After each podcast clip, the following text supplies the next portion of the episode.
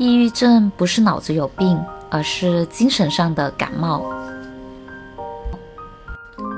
各位听众朋友们，大家好，欢迎来到不止一面，我是小燕，我是明月，我的朋友都喜欢叫我阿 moon，就很广东，一听有个阿字。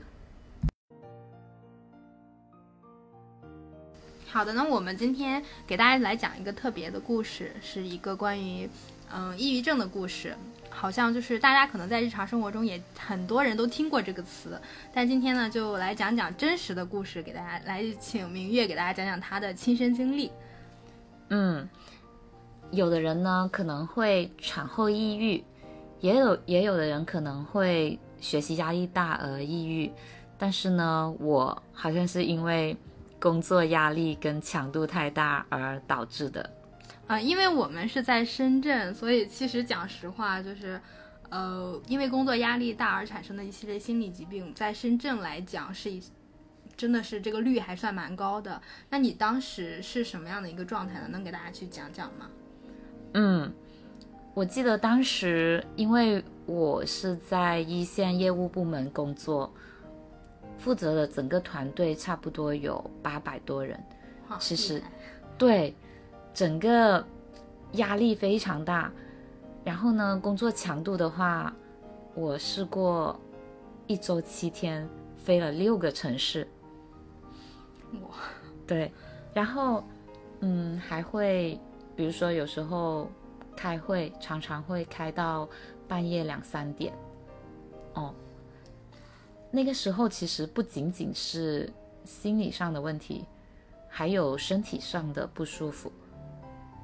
那我最开始意识到其实是身体上的不舒服，就是有一天我们开会到凌晨，然后我回到家休息之后，躺在床上我就开始胸痛，然后就一个人打车去赶到医院，进了那个胸痛的急诊科。嗯，然后医生还问我：“你一个人来呀？”你当时什么感觉？就是一下子胸痛的时候，你心里是什么样的感觉？我想到猝死，因为那时候也看了很多这种新闻。嗯，对。但是因为我那时候是跟别人合租，也不是很亲密的朋友，我就选择了自己打车去医院。对。但是后来，其实我在深圳的另一个好朋友，他有去医院，就是陪我跟接我回家。对，嗯，那呃说回就是一开始是身体上的不舒服告诉我，但是我那天居然就是我原本是那天上午要出差去武汉的，然后我我居然没有取消这个出差，然后我改。改签改到下午，然后继续出差，厉害啊！对，但是马上让我就是又陷入了第二次的不舒服，就是第二天我们又开会开到了凌晨，对，然后回到酒店的时候又胸痛，然后直接进了武汉的心脏病医院，哦。然后第二天我就安排好了工作，我就回了深圳。我想说去复诊一下，就是去专科复诊一下，就不是进这种急诊。哦，那你当时就是去了两次医院的时候，你有没有想过说，呃，万一就是有什么太大的问题？那你之后要怎么？我想过写遗书。你只想到了写遗书，那你有没有想过，就是万一好了之后，我一定要怎么怎么样？因为很多人就是生病进医院之后，第一反应就是啊，如果我这次好了，我绝对要什么好好注意身体啊之类的，有吗？可能那时候还没想太多这种，因为那时候啊，讲真啊，我前面就我进这家公司前面这好几年，都是那种。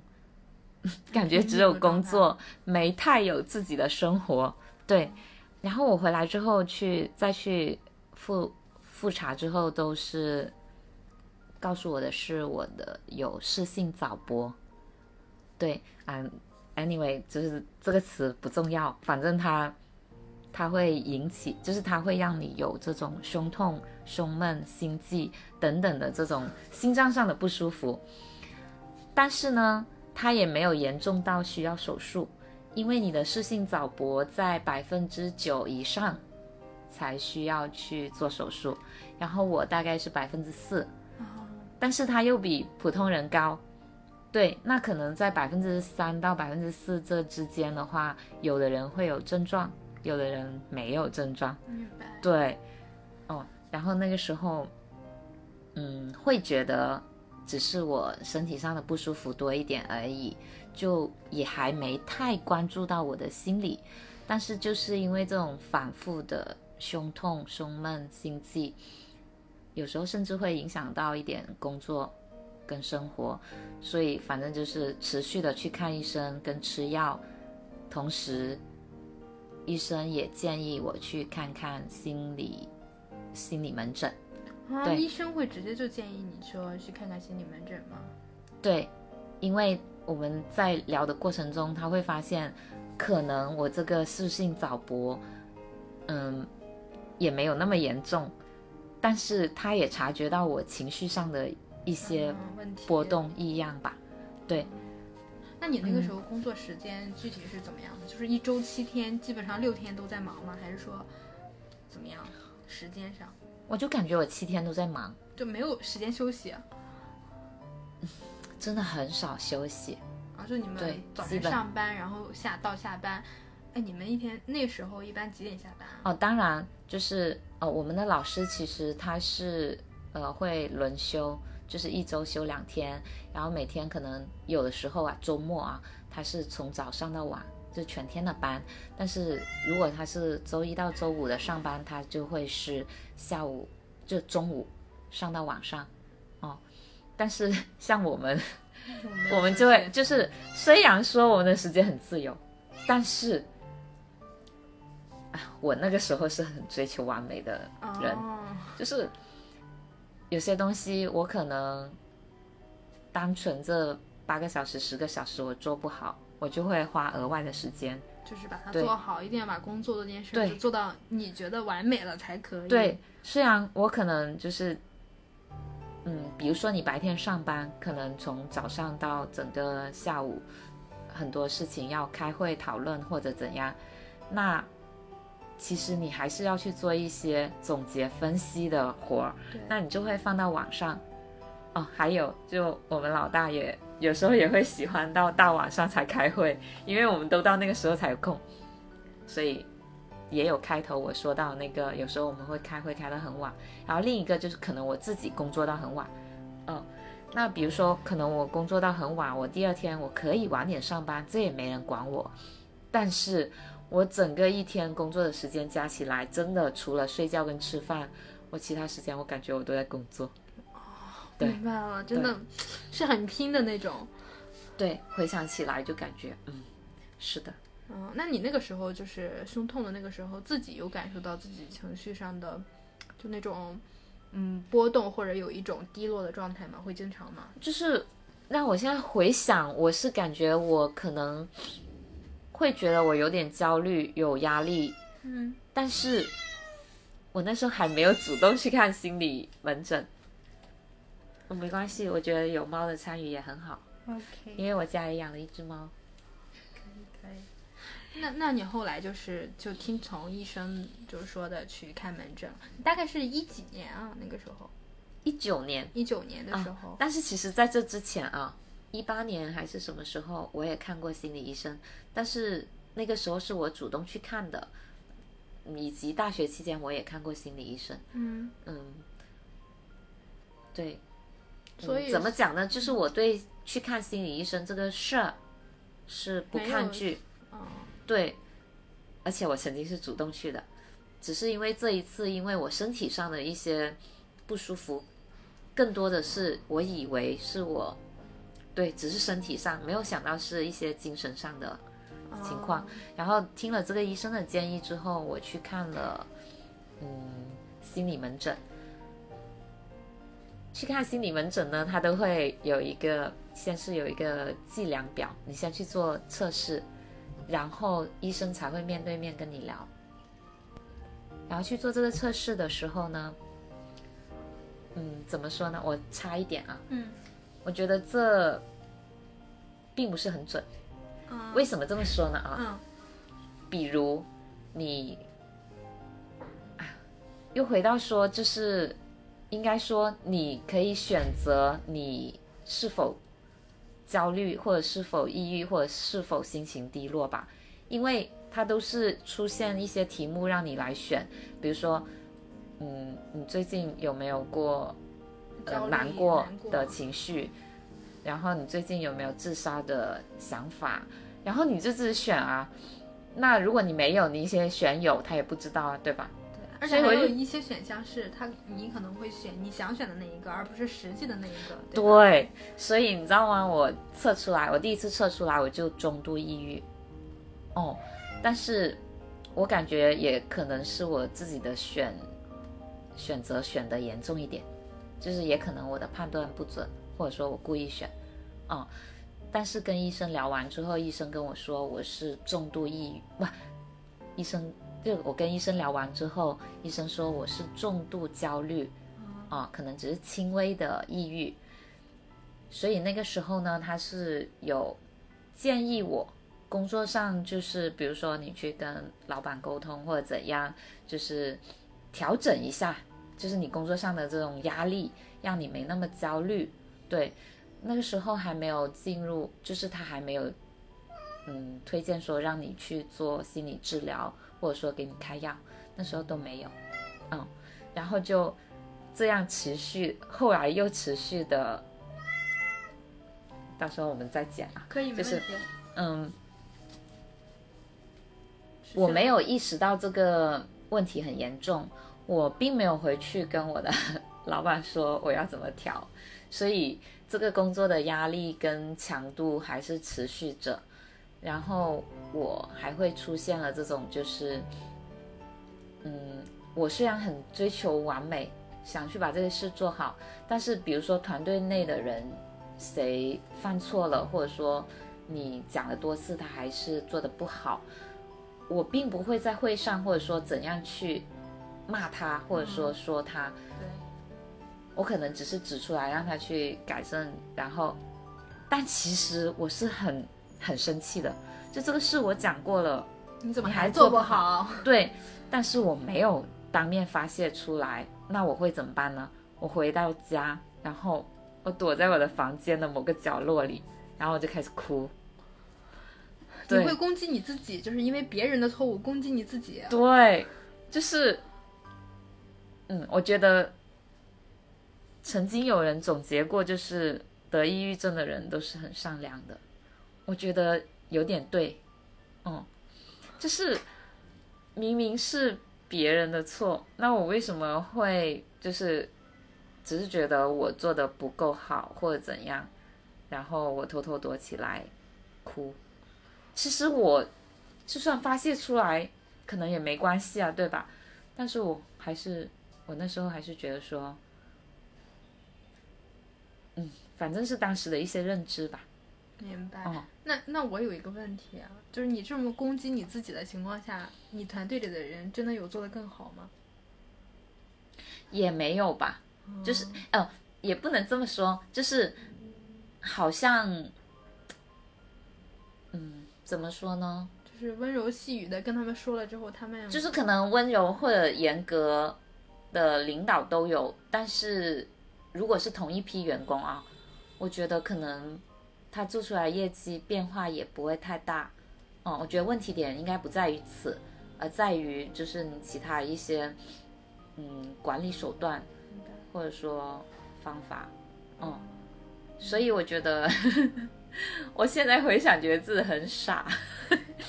对，就是我，嗯，比如说有时候一些业绩不达标，嗯，或者像刚刚出现这种团队有一些，就是你可以理解为猪队友，不要让他们听到。很正常。对，嗯，就是持续的向内攻击，哦，没有向外发泄，因为你工作太忙。那我觉得，如果你出去运动一下，出一下汗啊什么的也好，但是你没有排那个时间给自己去做那事，然后你就变成可能就是躲角落里哭，好像也会慢慢变得，真的好像只是工作需要，然后我就去见人而已，其他时间只想把自己关在房间里，反正就是会变得很低落吧。也不愿意跟人交流了，慢慢的。对，真的可能，好像那时候只是为了工作而去讲，否则我平时不想讲话了。哦，你大概这种情况、这种状态持续了多久？嗯，我觉得起码有三到六个月吧。哇，就是自我攻击，然后不想说话这种状态，持续了大半年这种。对，然后。嗯，哦，在这期间，我有持续的去看那个心内科，就是我胸痛的这一个症状的啊，以及去看心理门诊，因为我还是会心理上的不舒服。那这中间，我就是看心内科的这一个，它有点起伏，就是因为我。隔两个月就要去做一次二十四小时那种动态心电图，然后就会得出来你失性失性早搏的那个嗯比例有多少。然后我好像从百分之二点八到百分之四左右就上下去浮动，对，然后反正就不是很稳定。那我在心理上去看医生呢，就是基本上也是在。嗯，轻度跟中度抑郁，然后中度跟重度焦虑之间去波动，嗯，然后在后面，嗯，我印象中，嗯，就是我我实际生活中的表现，就是我给我老板说，我可能没有办法跟上公司的步伐，我可能没有办法跟公司一起走下去，大概的意思就是。我想离职，嗯，对，就是我那天已经崩溃到，嗯，他接收到我这个信息之后，他立马给我回了个电话，然后我在接他电话的时候哭到讲不出话，就是我想讲话，但是讲不出话。是有什么事情触发了你吗？那一天就是你到我有点想不起来了，但是我记得那个场景，对，嗯嗯，完全讲不出话，然后。因为我老大跟我是同龄人，也是九零年的，然后，嗯，他可能也知道需要给我一点时间或者怎样吧。后来他就有跟我说：“那等你平复一点，我们再聊。”哦，好。然后这个让我又再次去看心理医生，然后这一次下来之后，心理医生有就是在他跟我的聊天。中，他也觉得我其实是要进入心理治疗的阶段了，啊，已经严重到就是他会觉得你要立马进入治疗才可以。嗯，虽然希望我尽快进入治疗吧，也不到立马。嗯，因为我是长时间的情绪低落这种状态，我还没有出现说会呃轻生的这种念头，还没有这种。嗯，那你那个时候会不会会不会有觉得生活没有意思、生活没有意义的那种感觉？会不会出现？会啊，就那个时候已经就觉得每天这样工作，就觉得自己没有意义了吗？嗯，可能那时候没有想太多意不意义的事，只是会在想，我就是我不想干了，我不想。见人了，我只想在我这个安全的小角落里，只有我自己。嗯，就是是那样一种状态。哦，那啊，这也插一句，就是有的人说，嗯，判断是否抑郁，就是看你是否想死；然后判断 是否焦虑，就是你是不是很想活着。哎，怎么说来着？你等一下，我要重新捋一捋。哦，可以。就是，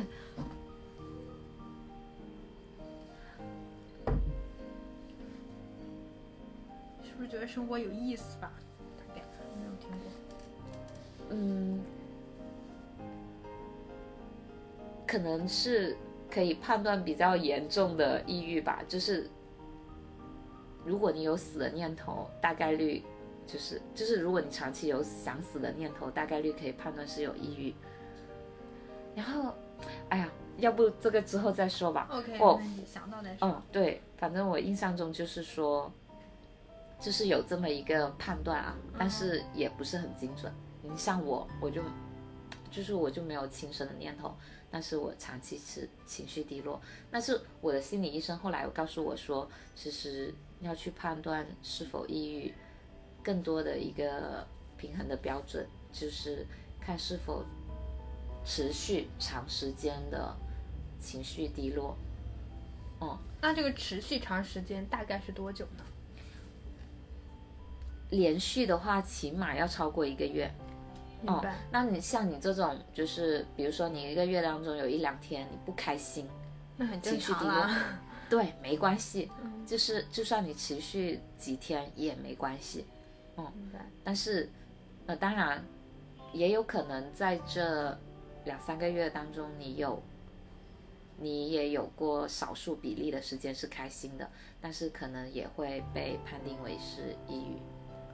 对，啊，聊得有点乱，可能我们 我们又回去，又回去到聊到要进入心理治疗，嗯。这里面还有一个就是，因为我虽然我不抗拒看心理医生，但是我又不太相信市面上的，就是非有临床经验的心理医生，明白。所以呢，我当时就选择了，呃，大医院公立公立医院。哦，我先不说医院名还是怎样，都可以，都可以啊，。都可以说啊。嗯哦，就因为我是 去港大医院看的心理门诊，对，所以我就想说，在港大医院里轮候进入心理治疗，因为他跟我说至少要等三个月，所以说我宁愿等，然后在这等的过程中，如果我实在不舒服，那我就取号看心理门诊，因为他心理门诊跟心理治疗是两个不同的科室，对，我也才知道，我之前都不知道。哦，对，嗯，我以前也不知道，嗯，嗯，那就开始交费，开始轮候。真的，我等了三个月才等到第一次心理治疗。哇，这么久呀！嗯，在这当中，在这过程中，我也问过我朋友有没有可靠的这种心理医生，外面的心理医生推荐，也有一个朋友给我推荐了一个，但是我最后 我不知道为啥，我还是犹豫了，以及我还是没有去，我还是在等。嗯呃，就这这感觉就跟我想要找一个健身教练，但是我觉得大部分的教练都非常不靠谱，我宁愿不被教，我宁愿自己研究，我也不要去找一个不靠谱的教教练带我入错行的那种感觉一样。就是我可以等，我可以慢慢找，而且心理医生更严重，如果他误导了你，就是其实就有可能让一个人丧失对活着的希望或者怎么样，我觉得那个更大。我倒是懂你这个点。对，当然可能市面上也有很多心理医生能够给到一些来访者一些帮助，呃，这个我都不否认，只是说我当时的这样一种心理。明白？对，嗯，那我就在等着轮候着嘛。那你轮候着那三个月是不是会过得很糟糕？有吗？反正跟前面一点点那个时间的状态差不多，就会起起伏伏，然后还是会很情绪低落。明白。对，嗯，这段差不多是这样了。OK，好，嗯大概了解了。原来是这么曲折的一段经历。那我再补充一下，嗯就是关于医院啊，嗯、心理门诊这一块，它是有心理门诊，就是你觉得你有心理上的疾病，然后你就去看，然后他会给你诊断，这个是门诊。然后如果门诊建议你用药的话，嗯，他可以给你开药，又或者一个慢性病的综合门诊，他也可以给你开药啊，这两个都可以给你开药。但是心理治疗只能给你做心理治疗咨询，他不能给你开药。哦，所以对心理治疗师是不能够，咨询师是不能够给你开药的。对，哦，他只能做咨询，不能用药或者神经方面的那都不能属于他的。对他只能跟你聊。啊，就分得很开，在医院里面。是的，所以就是我后面进入治疗的时候，就是就是在治疗的过程中，医生会建议我配合用药，然后我说好，那你就给我开药。没想到他跟我说，我需要重新挂个号，我要去那个综合慢病的门诊去开药。哦，我才知道。哦，原来是这个样子的。对，因为他就特别像。就是我之前不是去康复科挂号嘛，那个医生他也只负负责诊断，然后他就跟我说，你可以去找那个康复师做康复。然后我说这两天不行，我下一次专门来约一次。我下次来约的时候，医生那个护士小姐姐跟我说，你不能直接约康复师给你康复，你得先挂个门诊的号，再问问那个医生要去。什么康复？哪一个康复老康复给你康复？然后你得先挂个号，再问问他哪一个康复师可以给你康复再去。我当时想的好不合理，但是我觉得心理方面应该是有原因的，可能就是术业有专攻吧，用药会比较谨慎。对，明白了。那有你有没有你有没有了解过说，就是如果咨询师给你用药，会不会是不太好的咨询师？有没有这种伦理之类的了解？我还没有深入了解这一点，但是我觉得多一重判断是挺好的。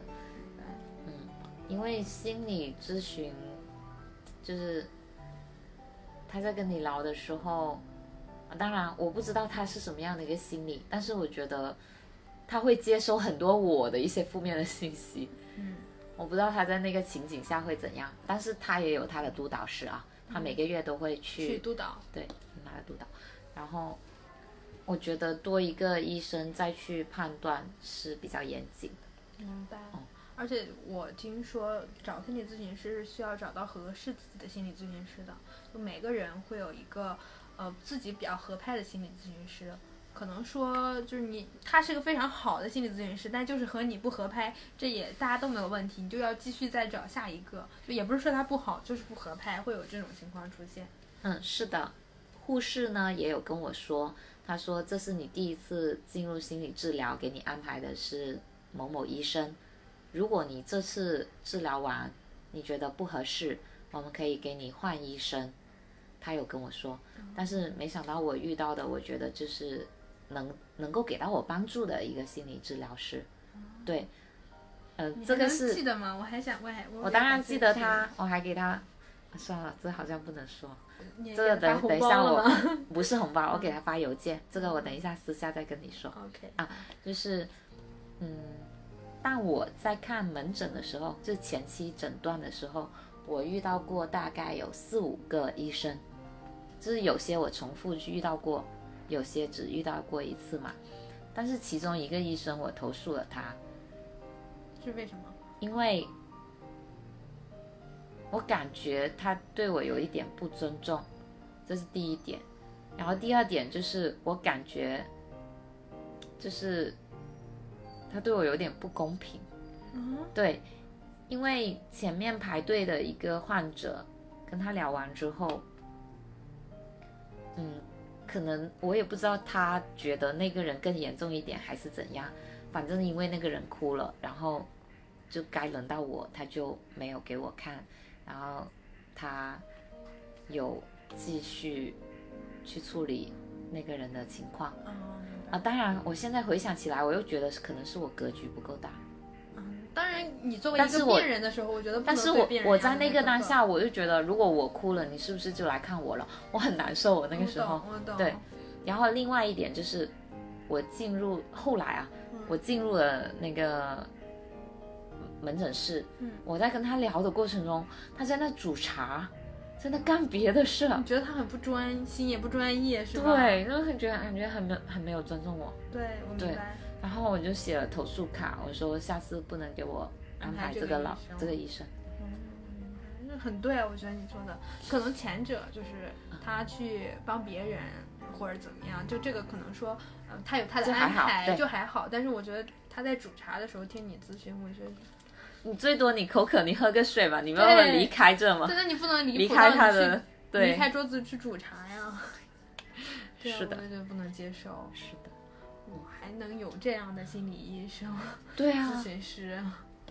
我我是完全没有想到的，因为我有了解过一些，我之前会看一些存在主义方面的书，也会有一些，因为欧文亚龙的书，他会有一本儿，就是他会写信，他是一个心理咨询师嘛，我有看过他的书，他就在他的书中就是都是有非常的严格的伦理的，就包括说。我推荐的那本就是，也许你该找个人聊聊。它里面会有写到说，做咨询的时候会有一些固定的就是座位的座次的，包括别人讲话的时候，你必须得坐着倾听啊，或者这些方面的要求的。所以我听你说他能去煮茶不专心，这种我觉得是很不好的。嗯，我在真正进入治疗遇到的那个医生。就是我第一次就选择了他，后面就还一直是他。我大概去了一年多，嗯，你大概频率是多久啊？一年多的话？哦，我等一下回答你这个问题啊。好。你刚刚说的那个情况让我想起，就是你说座位有什么？嗯。其实我进入那个治疗也是这样的，他先有一个沙发，就是来访者来坐，然后旁边有一个小桌子，放着纸巾。是。嗯，对，反正就很简单，但是他就放着纸巾。我在想是可能怕那个来访者会哭，然后斜四十五度角放着一个单人沙发。啊，我坐的这个是双人沙发，宽敞一些。然后那个医生每次就坐在我斜四十五度角的位置，也不是正对着，也不是侧面，对我感觉还蛮舒服的。对，就是不会让你有压迫感，是吗？对，那我有一个问题，你当时是坐在了离医生近一点的，因为你是双人沙发嘛，你是离他近一点的那个位置，还是远一点的那个位置？你还记得吗？我回想的话，我感觉我每次都坐在离他近一点。那你还是比较容易就是相信别人的，因为我看那本书的时候，就是也许你应该和别人聊聊那本书的时候。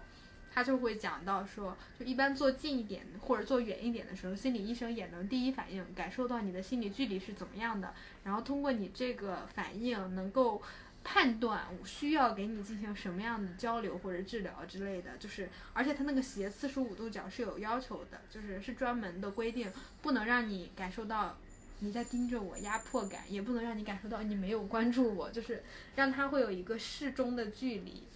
对。然后有一部剧叫《女心理治疗师》吗？对，然后它那里面的场景也有点严谨，也差不多是这样。然后其实那个治疗室的布置，它还会有一些让人放松的话。对，你也听到了，对不对？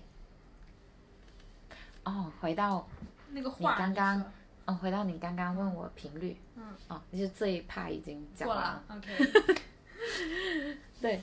嗯，我一开始是医生给我开的是每周去一次，对，然后持续了多长时间我不太记得了，可能有一两个月吧。然后他感觉我状态好一些，他就有建议我每两周去一次。然后后面可能又过了几个月我忘了，然后就变成了是一个月去一次。哇，对。可能又过了几个月，然后就变成两个月去一次，在后面反正就一年多下来嘛，就在后面就是我可以选择不去了，就是说已经结束，但是呢，我还是交了费，就是开了四次。哦，我是保留着我这个名额，就是如果后面我还想去，那我直接跟。护士去约那个医生的时间，就每个月十五号前我约他下个月的时间就可以了。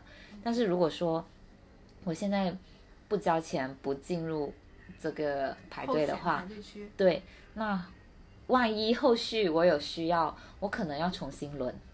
对对，你们又要等三个月啊，那种。我不知道会不会这样，反正所以我先留着。嗯，我还是原来的那个看法，就是我觉得在这个。压力那么大的大都市下面，就是人或多或少都有一点点心理上的需求，对问题。那我先保留着，就是以免后续有需要，我觉得也没关系。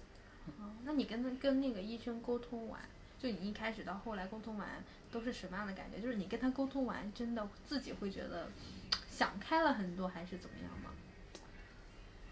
嗯，一开始可能会对心理医生期待比较高，就是希望他来帮我解决什么问题。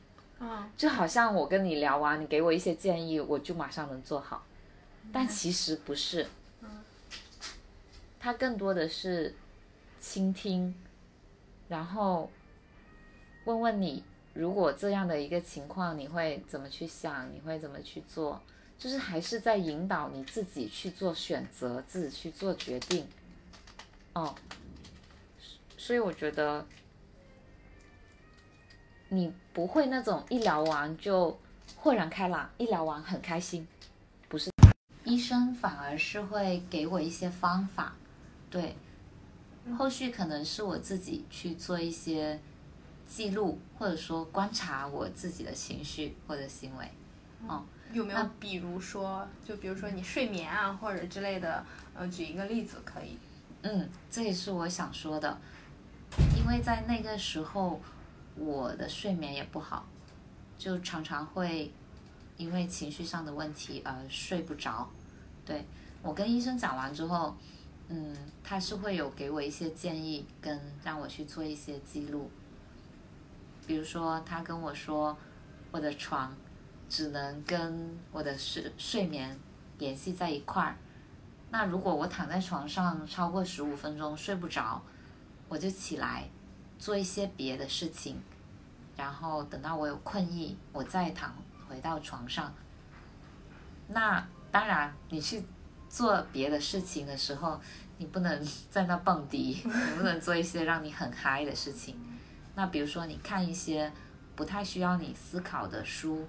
那比如说一些什么云彩收集手册啊，这种能让你或者小王子也可以啊，就是能够让你比较平静的一些书吧，哦，也不要去看什么悬疑小说啊，嗯，或者听听一些音乐，或者在那发一下呆都可以，嗯，然后他给我的这个建议呢，就是我要去记录我，嗯。几点躺在床上，然后几点进入睡眠，然后几点起来。那通过这样的一些记录，我就大概知道其实我的睡眠是否足够。哦，如果不足够，那嗯再去就是看怎么调整。哦，当然在这期间其实有点要讲到用药了。嗯。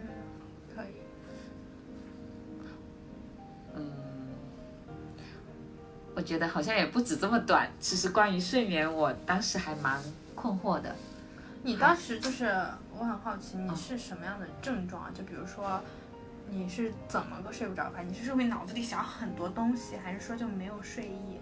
就是，还是说你深夜就会，只要天一黑，你就会 emo？就是你是什么样的症状？你当时天不黑我也 emo。对，嗯，我会躺在床上睡不着，就是会去想日，就是白天的事情，就是工作的事情吗？嗯，有工作，也有跟朋友，嗯，就是会当时也有过一段友情让我很受伤。哦，对。嗯，反正就是会去多想白天这这些事情，为什么是这样的一种结果，就是我会去想，以及我也不知道为什么就是没有困意。哦，一般都到几点才会睡？常常三四点。哇。哦，但是，比如说第二天又有工作的话，你还是要起来去工作，那可能就会造成睡眠不足。明白。对，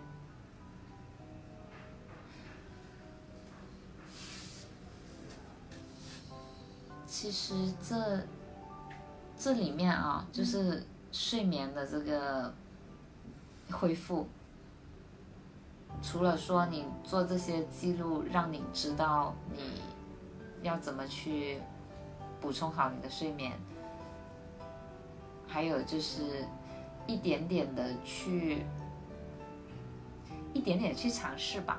就比如说，我可能前一天泡脚，啊，这也也是医生有建议的，就是比如说我泡脚是否可以让我早一点入眠，这个我也试一下。然后还有就是，嗯，尝试去做运动。其实，在抑郁之前，我也有，以及工作没那么忙的时候，我也有运动的，但是反正中间就断掉了嘛。就是看这样的一些行为有没有能够给改变我的睡眠，如果能够的话，那就再坚持一下。嗯，因为我也是啊，就是如果我有。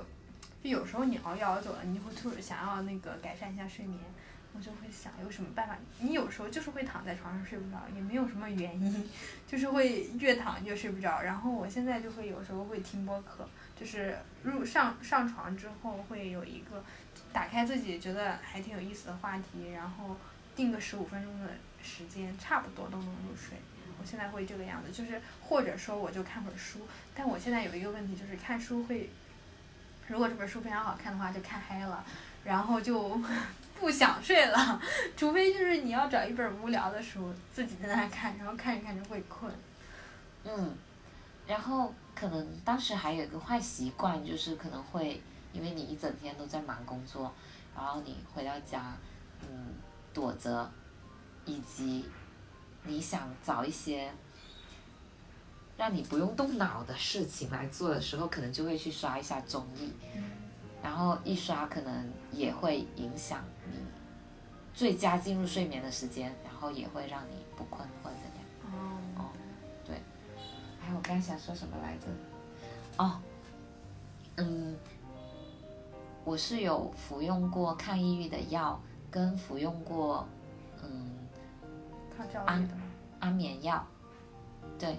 我服用过两这两种药，那安眠药是这样的，刚刚我说的其实已经到后面就是医生建议少用安眠药，通过自己的方法去呃让自己进入睡眠的。那前期的话就是我实在是睡不着，医生就建议吃半片安眠药，哦，但是这吃这半片安眠药会。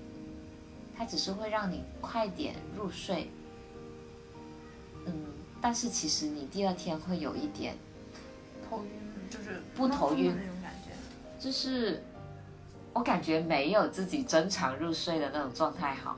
啊，明白。嗯，怎么讲呢？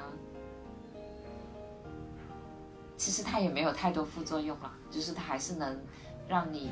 就是即使你脑子很活跃，在想着别的事情，你也能睡去了。对，哦。但是安眠药这个东西，就是尽可能就能不吃就不吃。会有药物依赖吗？我没在，我没有这个依赖，但我不知道别人会不会。就是有可能会啊。嗯。因为我在用药方面还相对理性。明白。就是不滥用药。对。因为我是在想，那你大概吃了多久的安眠安眠药呀？我感觉前半年，就是，就是在开始开过那个安眠药给我的时候，我感觉前半年我都偶尔有在吃，但是后面，我现在我家里也有一盒安眠药，但是我已经很久没有不需要用它了，对，嗯。就是我在整个治疗的过程中啊，那除了有进入这个心理治疗，然后也有，因为我当时是一周看一次心理医生嘛，嗯，然后哦，应该叫心理治疗师，嗯，都可以啦。心理治疗医生我忘了。咨询师，做咨询的话应该是叫咨询师吧，然后治疗师应该是，他那个门诊叫心理治疗。临临床心理治疗科，啊，啊，哎，算了，anyway，怎么叫无所谓，反正他就是给我做咨询的那个心理医生，嗯，哦，叫心理医生好像，嗯，他们就统一叫心理医生，哦，除了这个心理医生给我做就是咨询方面的治疗，然后那个还有另外一个慢性综就综合慢性门诊的这个医生也会给我开药。那刚刚说到呢，草酸艾斯，哦，好像没说过这个名字，嗯，还没有。就是呃，抗抑郁的药可能有很多，但是这个医生给我开的是草酸艾斯西泰普兰片，对，然后但是安眠药的名字我不记得了，哦，明白了。然后吃这个抗抑抑郁的药也要注意如何用药，我觉得这一点应该也可以讲一下。可以，有什么副作用吗？我很好奇。嗯，这里面的副作用，有人会就是体重增加，也有人会体重下降。哦，我当时看那个说明书，好像对是会有这两种副作用，就我吃的那个药，但是我那个时候是体重下降了。对，你已经很瘦了，你再这样就没有体重了。我最瘦的时候是九十斤。哇，对，当然其实我平常一般是九十五六这样子。哇，你这真的很瘦。那我最胖的时候有吃过一百零一，也算是爆百了。也不胖。对，你应该是吃不胖的那种。也不是，我也要注意吃，暴饮暴食还是会胖。哦，明白。嗯，对，那这个是用药，用药要注意的呢，就是一开始其实医生会跟你讲这些注意事项，只是说我现在也分享出来。嗯，一开始你不能用太多，就是每天吃半片，可能你要持续个一两个星期，开再开始每天一片。然后我当时的一个状态，医生是建议每天一片，先用比较长的时间先。也有可能有的人要每天一天一片半啊，等等之类。但是它是一个，嗯，循序渐进去加量，加到一个合适的量，然后你要可能至少要服用个十个月左右，哦，然后再根据你的一些状态。去给你减量，要十个月啊，这么久吗？甚至一年。哇，明白了。因为这个东西不能骤停骤减，哦，就是它是一个一定要去嗯缓慢调整、持续的一个药。反正医生是这么跟我说，然后我也这么遵循了，然后我最后也能。不需要这个药了，所以我觉得可能还是有用的吧。嗯，持续用了之后，它会就他判定了你的状态，他觉得你可以减量之后，那可能就会调到在每天半粒，在每两天半粒，然后再每三天半粒，然后再到停的。哇，挺挺严格的。明白。你会不会忘？如果是我，我我是设闹钟，就是设提醒，因为手机上不可以设。OK。几号或者？那也会很麻烦。我觉得这样吃药真的是也挺考验人的。是很麻烦哎，我甚至会问医生，我说 我记不住怎么办？他说记不住你再按这个调回来嘛，就是你尽可能按这个来做。哦，明白。吃药又这么复杂，你有没有觉得吃药？就是给你的改变有没有很明显的改变？你有没有感受到？嗯，其实我整个抑郁到呃康复，我都没有察觉到，就是很明显的这种变化。我感觉它都是很缓慢的，慢慢的让你觉得有变好的过程。对。懂了就我其实是插一嘴啊，其实是很好奇的，因为你当时抑郁有点焦虑，是因为就是工作太忙了，是吧？然后就没有自己的时间去思考或者怎么样，就整个工作充斥着你，然后就像你身体也累，心里也累，心很焦虑这种。那你在康复的这个过程中，你在这个方面有做什么改变吗？其实有，就是我刚刚有分享过一个，就是。我跟老板打电话的那个事儿，嗯，然后其实再往后面之后，虽然我持续，嗯，还在一线业务部门工作一段时间，但是后面是有，其实老板有给我放两个月带薪假，哦，很好哎，就是，嗯，那时候就还继续去看医生、吃药什么的嘛，嗯，那个事情早播的也要吃药，心理治疗也要吃药，然后，嗯，这个完了之后，其实抑郁的人啊，他还是不能长时间自己一个人待着，哦，所以还是要回去工作。我觉得就是持续人还是要持续在这个世界上有关系对对，有关系的。那个关系可能是工作，或者说亲人或者朋友嘛。对，我觉得少了其中某一样，你就会觉得不完整，会少点什么东西是吗？可能会觉得少点什么。虽然其实我很期待的就是未来啊，嗯，我的关系比较单一，那 可能我没有这种坐班的工作，就是我没有所谓这种条条框框的同事，嗯。就可能我就只有亲人跟朋友。对，嗯，明白。但是那你当时就是回到公司之后，就是有没有就相应的减少工作量啊，或者调整一些工作内容啊？有有有，就是我已那个时候已经是老板也有跟我说，我自己也有这样想，就刚好就达成一致，就是我有从业务部门调到了职能部门，嗯。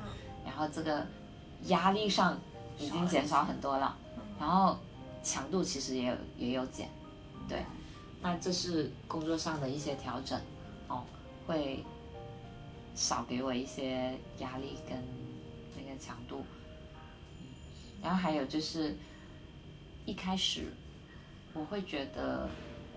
就虽然我不抗拒我自己去看心理医生，但是我不想别人知道我有心理疾病。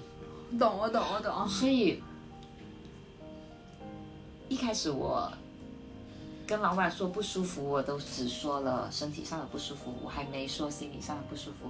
我是持续看了心理医生之后，我才有敞开这个心扉，就是自己认知上的改变，就是会觉得，就是自己认知上的改变，就知道了说，嗯，其实抑郁不是什么见不得人的事，而且抑郁也不是我脑子有病嗯。哦，就像我上那个课老师说的，它真的只是你精神上的一个感冒哦，你身体上的感冒可能你要打一针，要吃点感冒药，那你心理上的感冒可能你要花更多时间来康复而已，白。所以就有慢慢的告诉身边的人了，那，嗯，因为我在家排第三，所以其实再再加上我的父母是晚婚晚育，嗯，所以其实我的父母年纪比较大比较大，对，就是跟我还是有很大的代沟的。一开始我并没有打算把这件事告诉他们，哦，但是后面还是跟他们说了。那他们也没有我想象中的所谓的不理解，他们会慢慢很多事情上会告诉我说，我开心就可以，就是不会像以前特别希望我要比较成就进，要成比较成就对，成功那种。对对对，哦，也是因为这个事儿，就是有一些态度上的缓冲或者转变一些了。父母的话，对会，然后你也能感觉到哦，也不用太担心，明白。嗯，就是还是父母的转变，还是给了你一个很大的支持的。对。嗯，那你你是以什么样的勇气，以什么样的状态跟父母说的？我觉得跟父母说自己，嗯，就是有点抑郁这种事儿，可能是一个蛮难的事情。我觉得，尤其是在一个嗯，可能父母认知不太了解这个事情的时候。我觉得是我大姐给了我一些勇气吧，嗯因为我感觉，因为一直啊，嗯嗯，就我最先跟家人讲的是我大姐，嗯后面才跟父母讲。我跟我大姐讲了之后，因为我从小到大，我跟我大姐都是比较亲近的，嗯我什么事情都会告诉她，嗯，对，那他也一直都相对了解我，哦，然后他对这个事情，因为呃虽然他也大我好几岁，嗯，但是他还是比较了解吧，或者说，懂，就是他比较他知道，对，嗯，他会觉得说，可能父母知道会，就是会更关心我一些，就是不会说父母方面再给我更多的压力，哦，明白，我也想不太起来怎么跟他们讲哦，因为我爸爸在深圳，所以我是有当面跟我爸讲的，然后因为我妈这两年 想在老家待着，所以我是电话上跟他讲。懂，我对对。懂，原来是这样，那其实，在讲的过程中还是会哭哦。啊，其实我还想插一句，嗯。就虽然啊，总的来说，其实过去的事情，我觉得也不太能左右或者改变现在的我，嗯。但是你怎么看过去的事情，很重要，对，这还，啊，当然这个选择权也在我啊。嗯。就比如说，我觉得我，嗯，假设我童年得到的爱不够多，嗯那我现在就没有勇气去爱别人或者怎样，就有人会这样关联起来嘛。就像那个什么阿德勒啊、弗洛伊德等等，其实他们的这种观念都不太一样嘛，对吧？嗯，那我的，嗯，我认知上的一些改变，啊，不应该这么来穿插过来。没事，怎么说呢？就是我在治疗的过程中，医生会问我原生家庭、童年，会问我这些事儿，然后也让我之前从来没有讲过的这些事情，我表达出来了。哦，哦，然后，嗯，会有一种释放了的感觉，啊，这里面如果聊起来太多细节，但是我只是想说，嗯，虽然医生也说可能就是童年或原生家庭的一些事情，就是我得抑郁这个事啊，虽然导火线是我的工作强度跟压力大，但是也有就是我身边的这种亲密关系，比如说我跟我一个很很要好的朋友，就是刚刚我说到了我友情上的一些受伤，或者说，嗯，可能我小时候就是听过别人说我父母对我不好，或者说我奶奶对我不好的一些事情，我耿耿于怀，或者说我小时候我遇到过就是暴露狂，嗯。给我造成的一些阴影，就是他会讲到，就是我内心深处还放着这些事情，可能还没有还没有放下。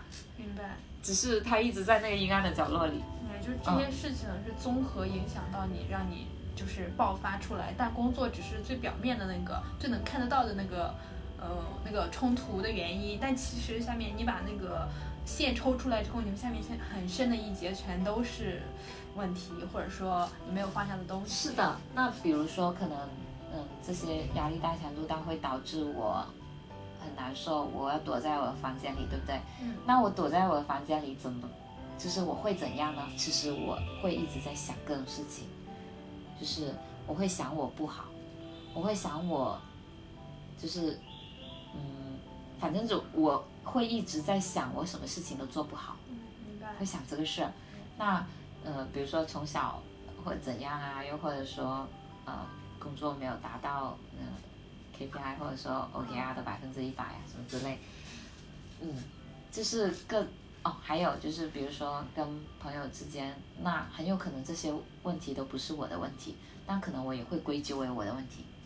对，就你全都觉得是因为我做的不好，所以才会产生这样的问题，都是因为都是我的错那种感觉。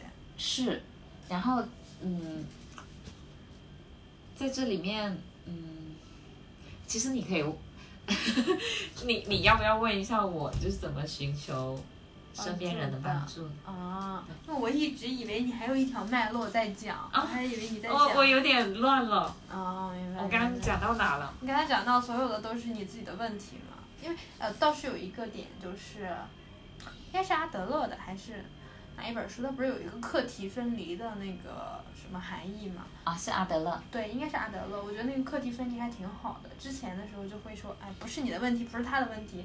但其实我觉得被讨厌的勇气里面，对对对，他其实把那个课题分离拎出来之后，会有一句，会有用一个词去定义它，这是你的课题，这不是你的课题，麻烦你分离一下。我觉得这还挺好的。Yeah.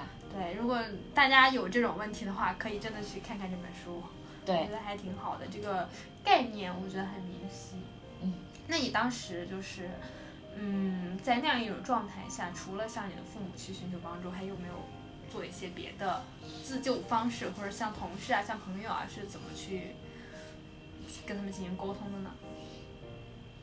嗯，准确来说，我只跟医生求助过，就是如果用求助这个词。哦那是后面在看了医生之后，才有开始跟亲人分享这个事，以及跟朋友分享这个事。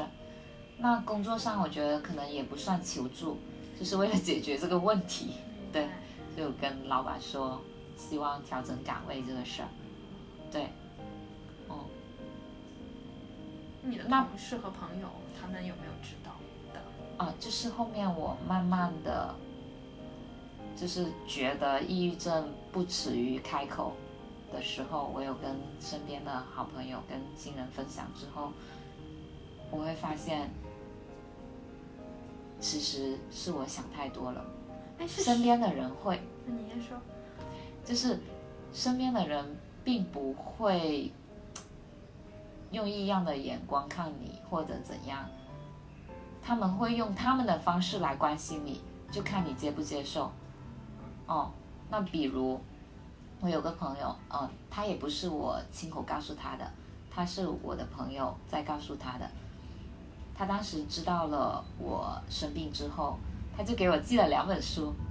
你要知道，我是一个除了明信片，我最喜欢收的礼物就是书了。嗯。哦，我就很开心啊。对。嗯。那同事的话就是。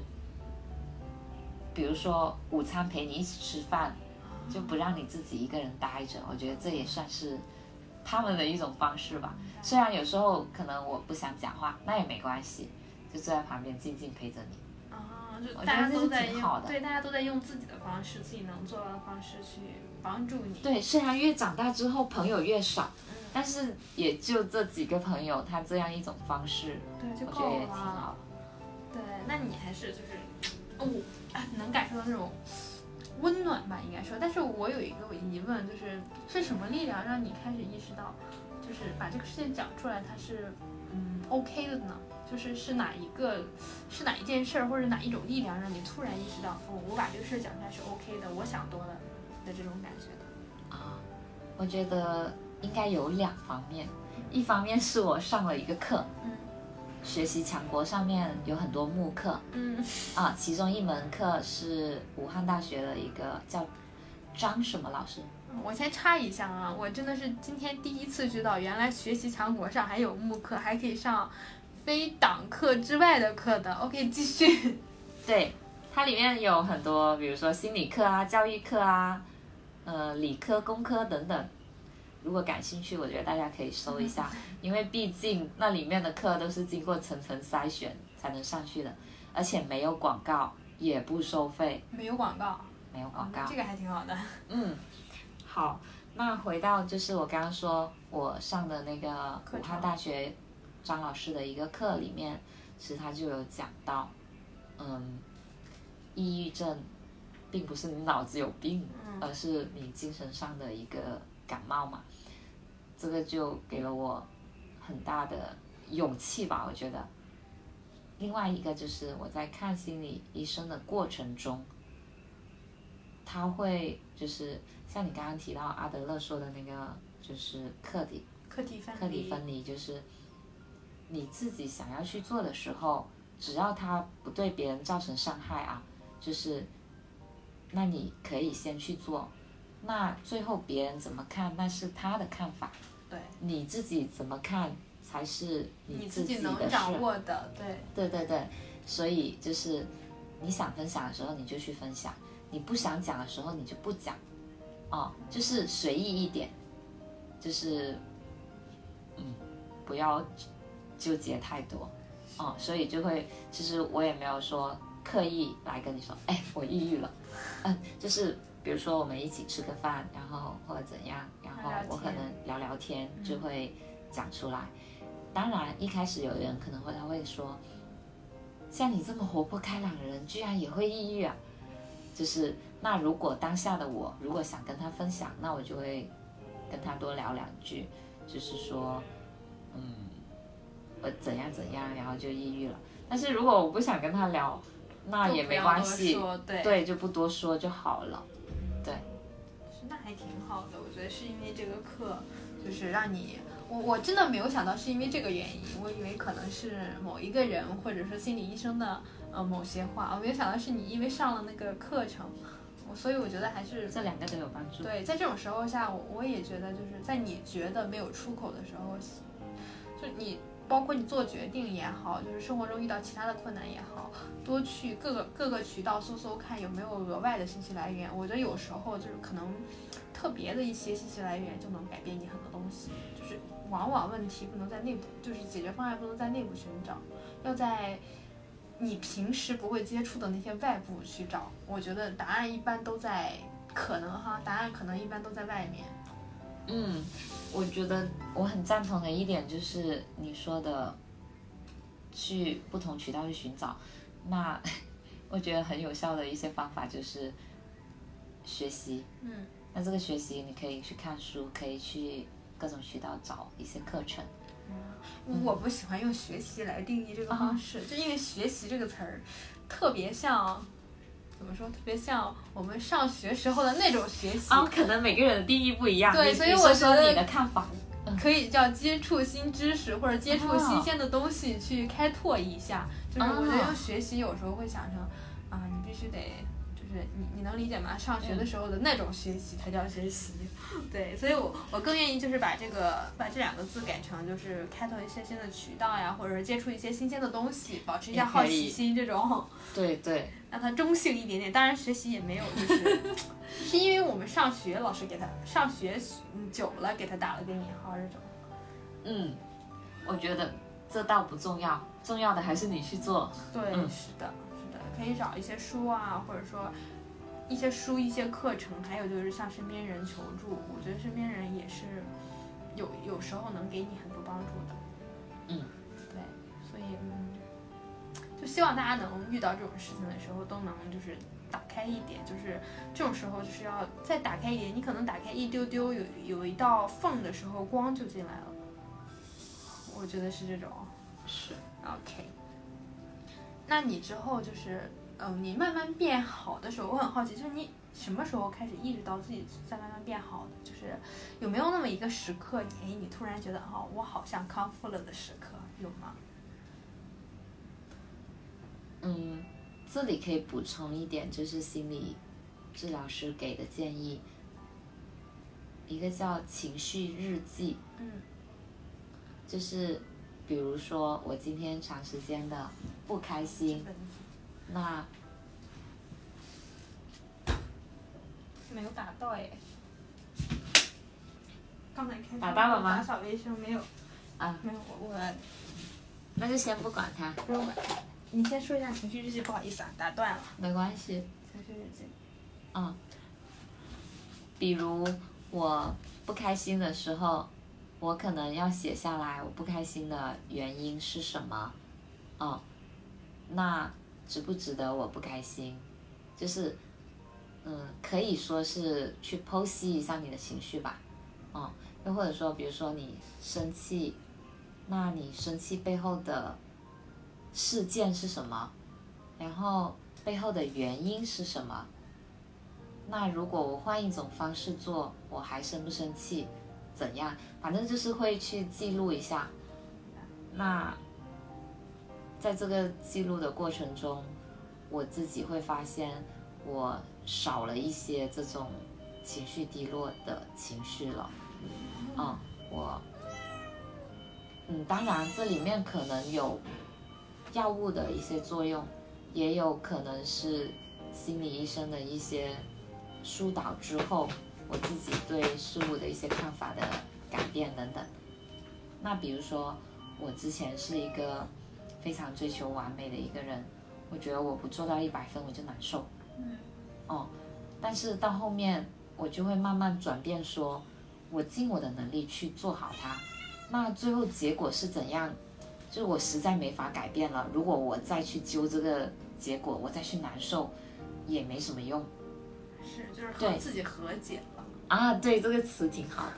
对，就是和自己和解，就相当于说，嗯，我也不是摆烂，只是说我接受了这个结果，那我可以再去想解决的一些办法或者改进的办法，下次做得更好，而不是一直。在想我没有做做到这个事，是我不好，是我不完美或者怎样？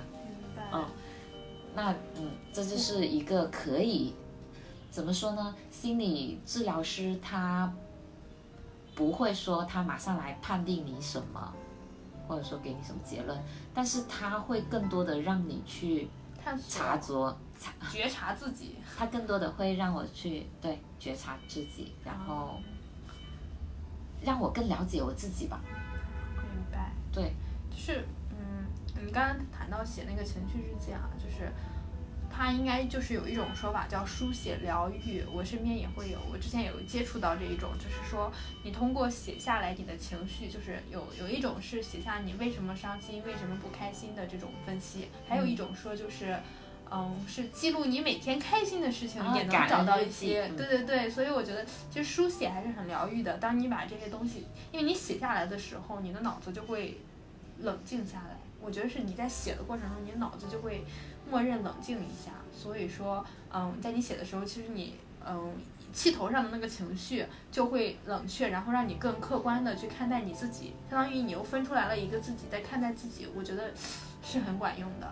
就相当于你在写东西的时候，你其实脑子里会有另一个你，你脑子是有两个小人的，一个是感官上的你，就是你遇到这个事儿第一反应、第一反应的情绪，我生气了或者怎么样。然后你的第二个人就会告诉你，你在写的时候，第二个人就会出来在想，在看着那个生气的你，你为什么生气？你怎么了？你还能怎么做？然后你在这个过程中，我觉得就会有一些疗愈的状态出现，就是就会你自己就会，啊，我能客观分析这个事实了。分析的时候，我可能就疗愈到了一部分。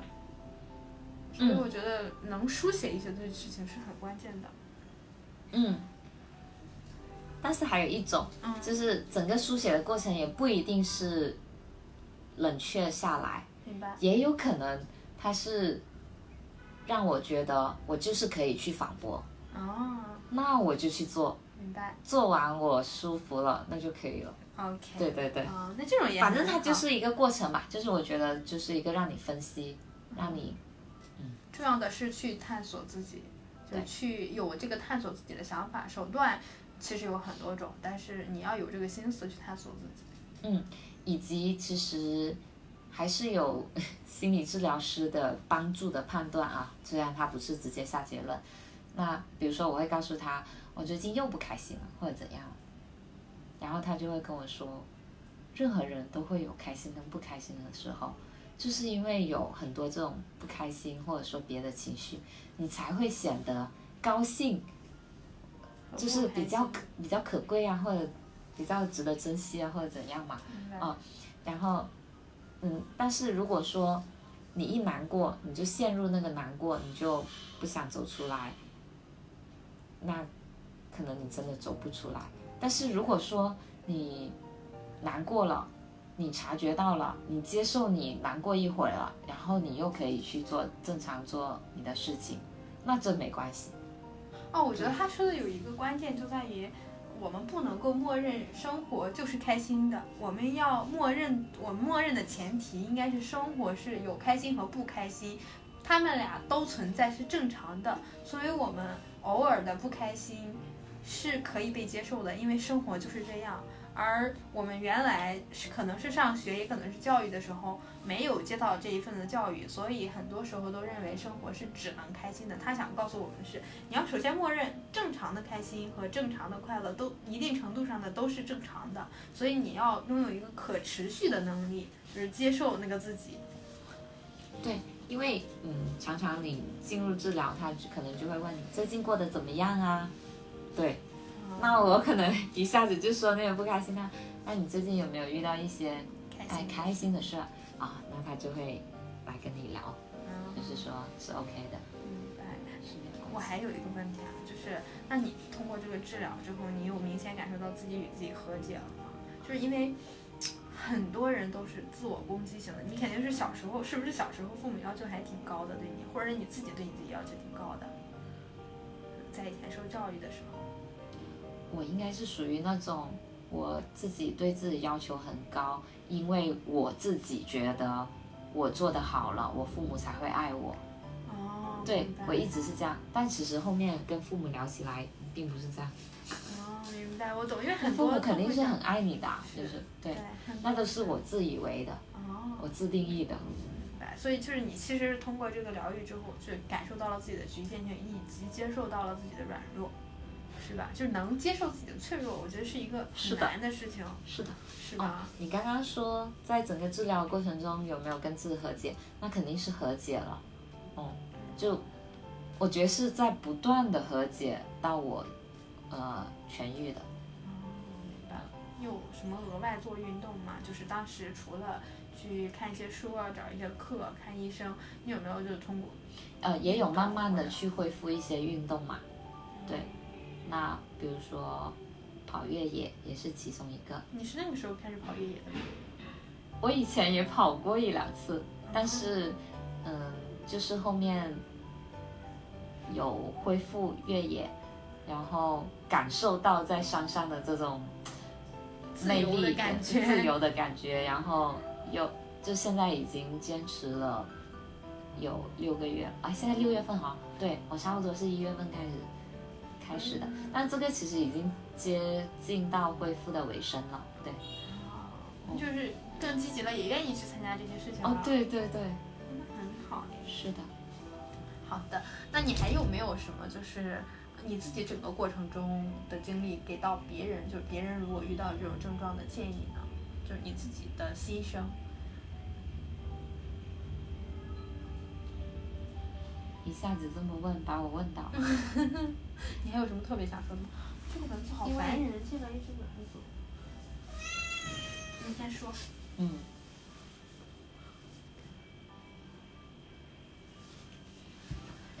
我去看心理医生，我听的最多的一句话就是医生说，希望我对自己好一点。哦。就是对自己太。我对自己太严苛了，太苛刻了。对。你能喷吗？花露水？不能吧。我先不用喷，它也没咬我。我喷到。可以。周围。我想想有什么建议啊？没有也没有关系。哦，其实是这样的。我觉得一旦觉得自己，嗯，心理或者说情绪上的一些不好的时候，我觉得是可以去看一下医生，由医生来给你更科学、更理性的一些建议。嗯，主动去看医生很重要。对，嗯。虽然我也看到过很多这种市面上的这种建议，就是说你找个人倾诉啊，或者怎样。一方面，我是一个不太愿意麻烦别人的人，我觉得跟别人说很多我不开心的事情，或者说比较负面的事情，我觉得这是麻烦到别人。对，就是又占了别人的时间，你又把一些负面的东西传递带给别人。虽然啊。那个人怎么想，那是他的课题，就是他有可能这些东西都不会影响到他，他听听而已，对。但是也有可能会影响到他，呃，当然我现在也陷入了一种，没有我在想别人课题，但是我说回我自己啊，就是第一，我不愿意麻烦别人；第二，如果别人给你的这些建议就不是很恰当，那其实也会反过来影响到你自己，所以我觉得。一旦你觉得自己是生病了啊，不管是身体上还是心理上，我觉得第一时间可以去公立医院找医生的帮助。嗯，至少我是一个很相信医院的人，就是一旦他判定了我没事或者有事，那有事我就治疗吃药呗，没事那我就放心了嘛。对，也有可能就是 我从小到大没有遇到过什么婚姻或者什么之类的，所以我还是挺相信医生。嗯，因为我也觉得就是医院，毕竟它有一个它的筛选了，总比你在外面随便看一些什么东西会。就是有门槛的多，会更权威的多。就如果医院还不行的话，其实就很难再找到更权威的了。就你只能是在你身边的信息源里找相对权威的。我觉得医生就是一个很不错的选择，而且你一定要看三甲医院的医生哦，对，因为越差的医院准入门槛越低，但是你挂号的门槛都差不多了，除非是那种很。很很难的奇难杂症之类的，但是你挂号的门槛都是一样的，所以优先三甲医院，因为它医生的门槛准入门槛非常的高，所以他已经帮你砍掉了一批有可能成为庸医的人。对，所以我觉得这个建议也很好。然后如果说在康复的过程中，就是可以给到自己帮助的一些事情啊，我是觉得像刚刚说到的，嗯。保证睡眠，如果睡眠有障碍的话，就是，嗯，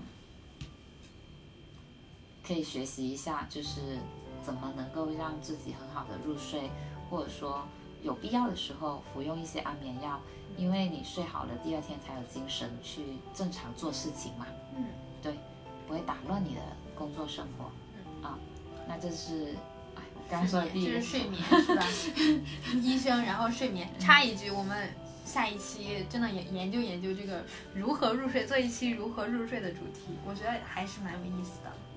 对，然后第二个就是我觉得，嗯，可以对自己不要太严苛，就是你凡事都可以先接受现在的你是这样的，然后你再去想，就是怎么去做下一步。那比如啊，我在那个当下。我就是不想在一线业务部门那么去拼了，我就想就是做一些轻松的事情，呃，即使可能荣誉啊或者收入啊或者什么别的都不如之前，你也不要有心理压力说，呃，我这就是这就是不上进的我了吗？或者怎样？对，没关系，你那个时候如果你需要休息或者说你需要一些轻松的工作。那你就去做。嗯，我觉得有一个点就很关键，是在于，嗯，我们大多数时候都处在一个单向度的评价体系中。就在学校的时候，你的评价体系大部分都只有分数，所以工作之后，很多时候我们看自己也都是单向度的。所以，其实我觉得与自己和解的关键是要把一个人理解成一个人，一个复杂的真正的人的个体，而不是一个单向度的。那个人就是这两个人的区别完全是不一样的。如果你只把你理解成单向度，那你的生活里就只有工作里的 KPI，还有工作里的数字，你就容易觉得自己啊不这不好那不好。但是你要把你自己给理嗯理解为一个丰富深刻的人，你可以有很多领域，有很多枝干，然后你可以暂时这一方面休息，在另一面方面发展。比如说工作的时候，你可以工作休息一下，但是你的精神成长。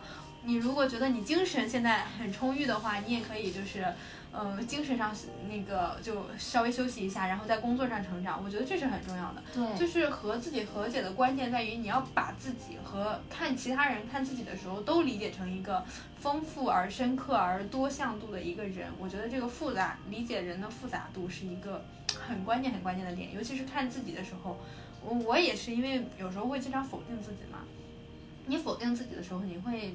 因为你只会在一个单一领域去比较的时候，就会否否定自己，所以我觉得这种时候就得看看自己的多方面。你不可能就是，而且你就算某一方面再强，你也会遇到人外有人，天外有天的那一刻的。所以关键就是你要，呃，足够认可自己，用一种成长性的思维看这个事情。就是我现在这个这方面的能力这样 OK 没关系，我应该在乎的是我之后还能有多少成长，或者是这方面，或者说其他方面是否还有可能性。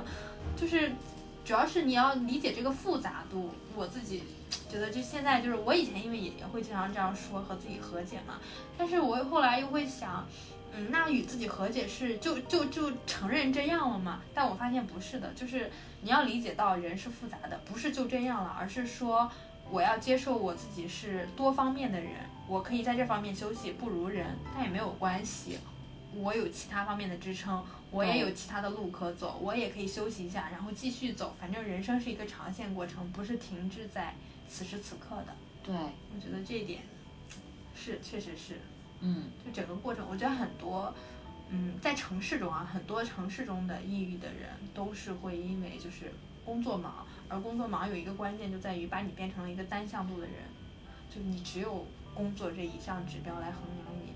你也没有爱好，你也没有其他的圈子，你也没有其他的能量，就因为我觉得能量是流动的。如果你工作中能量输出的太多，而其他方面没有输入的话，你这个人就枯竭了，就要去就生病了嘛，就要去看医生。但是如果嗯你工作中有一部分嗯那个输出的时候，你休息一下，你在别的地方输入一下，我觉得也是 OK 的。你整个人的能量平衡就可以了。对，嗯，那。第一个就是看医生，第二个就是睡眠上的注意，然后第三个就是和自己和解，对，和自己和解，然后第四个就是，嗯，有的人可能会觉得运动，嗯，医生可能也会跟你说是运动，但是我感觉不一定是运动啊，而是说你找到一件，嗯，能能够释放你自己的事情就可以了。就比如说，你可以去学一项乐器，或者说是别的。但刚好我，我觉得运动是能够让我开心的，就是我出一身汗，或者说我到最后拉伸，我是很愉快。当然，我在整个跑的过程中或者怎样，我也很累。但是我看到这个过程中的一些风景，我是很开心的。对，所以。我觉得这个运动其实很大程度上也给到我一些帮助，当然这只是适合我的，对，可能别人是吹个笛子或者什么。对，嗯，我也觉得要经常探索，因为我我现在有的有的时候觉得大家一提到运动就是什么跑步啊、健身房，但其实不是的，运动有很多种，就是。它都是那种你可能说你对跑步不感冒，对这个健身房不感冒，但是你还可以去试其他的运动。我觉得就是要动起来，你去探索一些新东西，你或者就像他说的，就是去画画呀，去吹笛子啊。我觉得你就得去探索起来，就是你找一个，你要去走在寻找那个能释放你情绪的那个路上，我觉得你就成功了一半了。你首先得找起来，对，这是很关键。有可能因为有很多人其实是不知道自己的。释放点在哪里的？所以我觉得这种情况就多试试，多试试。你就看别人画画，你也去试试；别人这个吹笛子，你也去试试。别人就反正有那种试听课嘛，你你感不感兴趣？我感觉一两节课你自己就有感觉了，就你真的做的时候你自己就有感觉了。所以我觉得就就试试就 OK。你只要走出那一步，尝试那一步那一步，我觉得其实基本上已经成功了，在这一步上。嗯，最难的就是开始那一步，我觉得，反而坚持下去，相对就是你有了兴趣，坚持下去相对容易。但是你怎么找到这个东西，嗯，是最难的。是的，找方向。对，嗯。然后反正后面就逐渐的康复之后，我觉得我现在工作生活已经算是达到一个相对平衡的状态，就是 work life balance 的状态。对，我现在基本可以就是。下班我就去爬爬墙，啊，其实就是攀岩的一种。因为我们俩是岩友，对，是不是考研的岩友？是攀岩的岩友。也，对，嗯，又或者我家在小南山附近，就是去爬一下山。又或者我也还去健身房，对，嗯，就是能够寻求一个工作和生活上的一个平衡。对，那我每一两周呢也会去一次越野跑，对，所以我觉得就是我也有工作支撑我的生活，然后我生活中也有一些我感兴趣的事儿，所以现在还挺好。嗯，非常 nice。还想补充一点，嗯，其实因为我看完这个心理医生，然后他也给了我很大的帮助。就在他说我后面可以不用来的时候，我给了他一个拥抱，说谢谢他的时候，其实他有跟我说，我应该谢谢我自己。他觉得都是我自己让我自己康康复的，对他只是在我可能我的 hard time，我最困难的时候，就是跟我聊一聊，嗯，让我有一些出口。但是这里面的所有决定，跟这里面，反正就是这里面所有决定都是我自己做、自己选择的，所以他说我就应该谢谢我自己。那在这个过程中，我也希望未来我是否可以帮助到，嗯，同样需要心理医生的这样一些人。所以呢，我有踏出了第一步，我有开始学心理咨询。对，当然可能这个事情也没那么快，但是至少在学习的过程中，我觉得还是可以持续帮助到我自己。对，能否帮助到别人，那就是下一步的事情了。哦，那我有在报一个课程，就除了我刚刚所说的，呃，我在学习强国上看一些课程，在得到上买那个李松蔚。跟李松蔚学习心理咨询，或者说看一些书籍之外，我还打算考一个心理咨询师。那它这里面有一些基础的课程，我现在就在报班学习着。对，挺好的。就我觉得你说那个医生说让你谢谢你自己的时候，我觉得有很感有感动到哎，因为真的就是嗯，我们可能就。我觉得哈，就很多时候其实是少了很多和自己相处，就是我们会对别人说感谢，会对别人说抱歉，是但是其实我们很难对自己说感谢和对自己说抱歉，对，所以我觉得就是它是一种和自己相处的方式。其实，嗯，不管什么路，或者说不管你遇到多大的困难，你走过去，其实别人帮助你都只是说。给了给你了一道光，但是要走过去还是靠你自己，所以我觉得对对，还是要和自己好好的说声谢谢，或者说你遇到什么问题了，我觉得也是要和自己好好的说声抱歉。我觉得有被感动到，你刚才说那个医生说让你谢谢你自己，是的。哦对，by the way，就是嗯，刚才不是说提到那个，他说呃你报的课，你觉得对你自己有帮助吗？然后我有看那个。嗯，还是那本书，嗯，也许你应该找个人聊聊，Maybe you should talk to someone。用中文名字应该是少了一个字，我忘了，也找个人聊聊还是啥？然后他就有，他是一一个心理咨询师自己写的书，然后他作为一个心理咨询师，他帮别人咨询的同时，他遇到了一些问题，他去找自己的心理咨询师，就在找了一个自己不认识的心理咨询师帮他咨询，他遇到了一些困难，他也有说，就是其实。嗯，我们可能他自己就说，他走的这么多路，其实都是在一个找到自我的过程中，不管是学课也好，帮别人疗愈也好，其实通通最后都疗愈了他自己。所以说，我觉得是的，我们可能做的所有事情都是疗愈到自己。那最后，你还有什么要补充的吗？没有了。这里面，呃，其实我的心理治疗师也给我推荐过一本书。啊，两本书应该说，准确来讲，嗯，一本是正念冥想，另外一本是寻找生命的意义。对，那嗯，寻找生命的意义其实市面上有点难买啊，因为我当时花了两百多才买到一本二手的。对，嗯，它前面半部分讲的是集中营的一个经历。啊，活出生命的意义是吗？集中营的那个是活出生命的意义，是吗？不是寻找生命的意义吗？嗯，那我们后面后后面再说吧。对，然后他后半部分才讲了，就是整个呃有关对，那就应该就是那本。对，哦，强烈推荐，真的挺好看。但嗯，我觉得对我是有帮助，但是我也看到就是也有别的书友的一些分享，会觉得说。